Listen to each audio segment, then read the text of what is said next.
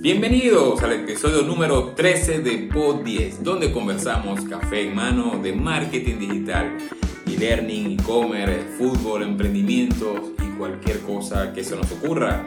Mi nombre es José Miguel Briceño Escobar, en las redes sociales soy arroba profesor JB y me encanta compartir con ustedes estos minutos. Saludos.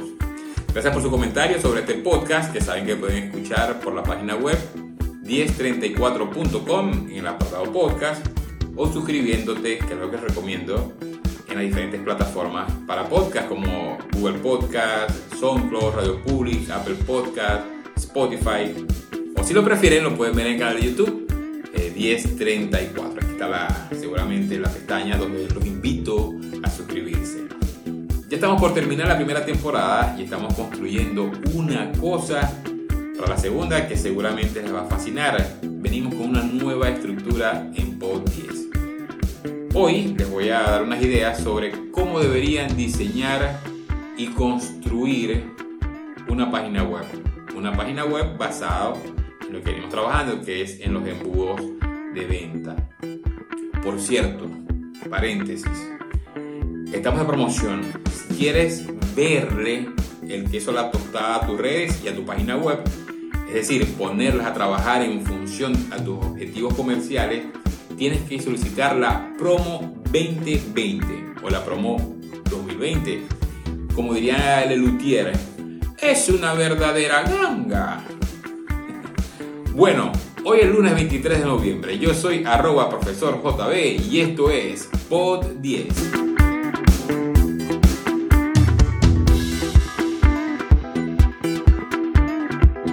Capítulo número 11 eh, planteamos que las publicaciones en las redes sociales y el diseño de las páginas web deberían responder a un embudo de ventas. Y en el anterior eh, dimos algunas ideas de cómo gestionar las publicaciones en el caso de Instagram basadas en un embudo. ¿Y la web? La siguiente pregunta. ¿Cómo deberían ser nuestras páginas web para sacarle el jugo a las visitas? Es decir, que la misma página ayude al usuario que visita nuestra web que haga la acción de compra o la adquisición de servicio. Vamos paso a paso.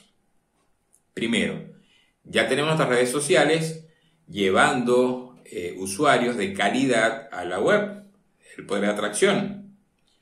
Luego, ya cuando estén en la página, eh, la página, la página web debe ser persuasiva, con una estructura pensada en la adquisición pensado en el embudo.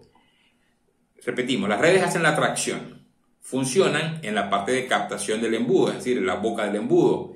Y cuando llegan a la web, eh, se activa la sección del embudo de la adquisición. Esta adquisición, en, este, en, esta, en esta etapa, en este periodo, debemos captar los datos del usuario, es decir, su correo, nombre y quizás, quizás su número de WhatsApp. Para ello es una buena idea que antes de hacer scroll, antes de bajar en la página, que en la primera pantalla, en el pantallazo inicial, esté una imagen atractiva, que puede ser eh, parecida o la misma de las redes sociales, para que haya una relación entre ambas, un mensaje corto, eh, que puede ser un elevator speech, o sea, un, eh, discurso de, ascensor, y un call to action, es decir, un CTA, donde inmediatamente puedan hacer la acción de descargar un ebook, comprar ah, el producto, contratar el servicio. Eh, el call to action, el TCTA, eh, repetimos, podemos entregar un ebook o un, buena idea, una infografía o quizás un checklist. Todo depende de nuestro producto o negocio, por supuesto. Si hacemos scroll, luego que empiezan a bajar, lo primero que debe ver el usuario o el visitante es despertar el interés despertar el deseo. Pueden ser con beneficios, que colguemos ahí los beneficios de nuestro producto o las ventajas, o, un video alusivo a lo que estamos ofreciendo. Luego, generar confianza.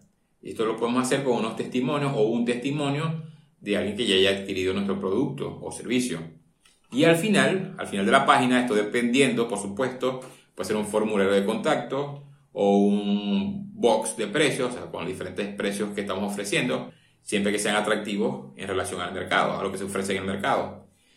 Siempre en la página eh, se recomienda colocar un chatbot, preferiblemente un WhatsApp, eh, un botón de WhatsApp para que la persona pueda interactuar eh, con la página o con las personas, si es un bot o si es un usuario que esté encargado para hacer esta gestión a través de WhatsApp.